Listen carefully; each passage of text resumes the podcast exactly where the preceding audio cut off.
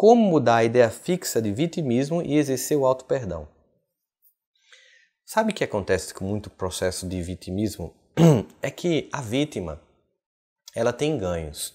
Quando Freud desenvolveu a psicanálise, ele descobriu entre, entre das muitas descobertas geniais desse homem que mergulhou fundo na psique humana e que deu uma contribuição importante no capítulo da ciência, é um gênio por si só, mesmo que muitas outras teorias e outras coisas tenham se desenvolvido depois, ele é um gênio por si só.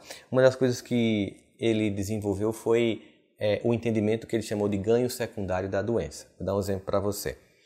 Você tem um bebezinho, sei lá, já está com dois aninhos de idade, os pais se arrumam para poder ir comer uma pizza fora depois de uma semana turbulenta, um momento que só, só do casal querem ficar só, tal, aí pedem lá, deixam na casa da avó para poder cuidar, ou uma babá, ou, ou deixa com, com a irmã mais velha, alguma coisa do tipo.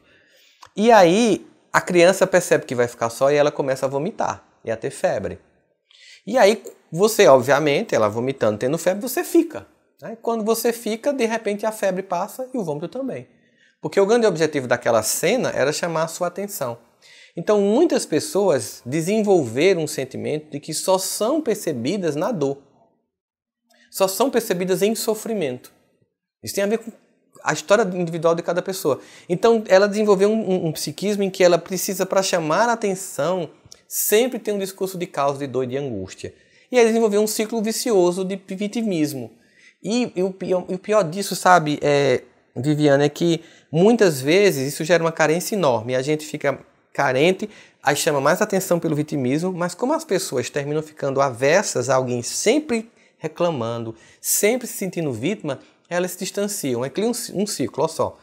Eu estou carente, quero chamar atenção, me torno vítima e as pessoas que estão perto de mim, justamente porque eu sou vítima, querem ficar distante de mim, aumenta a minha carência, eu fico mais vítima ainda e aquele ciclo vai aumentando até que se desenvolva uma doença hipocondríaca e outras comorbidades ou doenças que acompanham uma doença central, uma comorbidade. Portanto, uma das formas é entender que esse ciclo, o que é que eu ganho com ele? O que é que eu ganho? Será que só olham para mim quando digo que eu estou mal? Só olham para mim quando digo que ninguém gosta de mim? É, é quando eu preciso pensar assim, eu não posso mais aceitar essa migalha afetiva. Sabe? Esse lucro pequeno, eu preciso abrir mão dele para ter a coragem de ficar um pouco só num processo de deserto emocional para poder me erguer e deixar esse ciclo de vitimismo e aí sim poder começar a crescer emocionalmente. E aí nesse processo saindo do vitimismo, você começa a desenvolver o auto-perdão.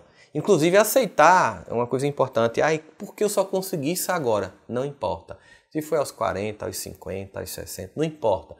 No momento em que a gente parar de se acusar, é o momento que a paz vai chegar com muito mais força. Então, o importante é comemorar esse, essa vitória e não contabilizar os anos que não conseguiu. Eu tanta coisa na minha vida que eu queria ter conseguido antes, muita coisa, né?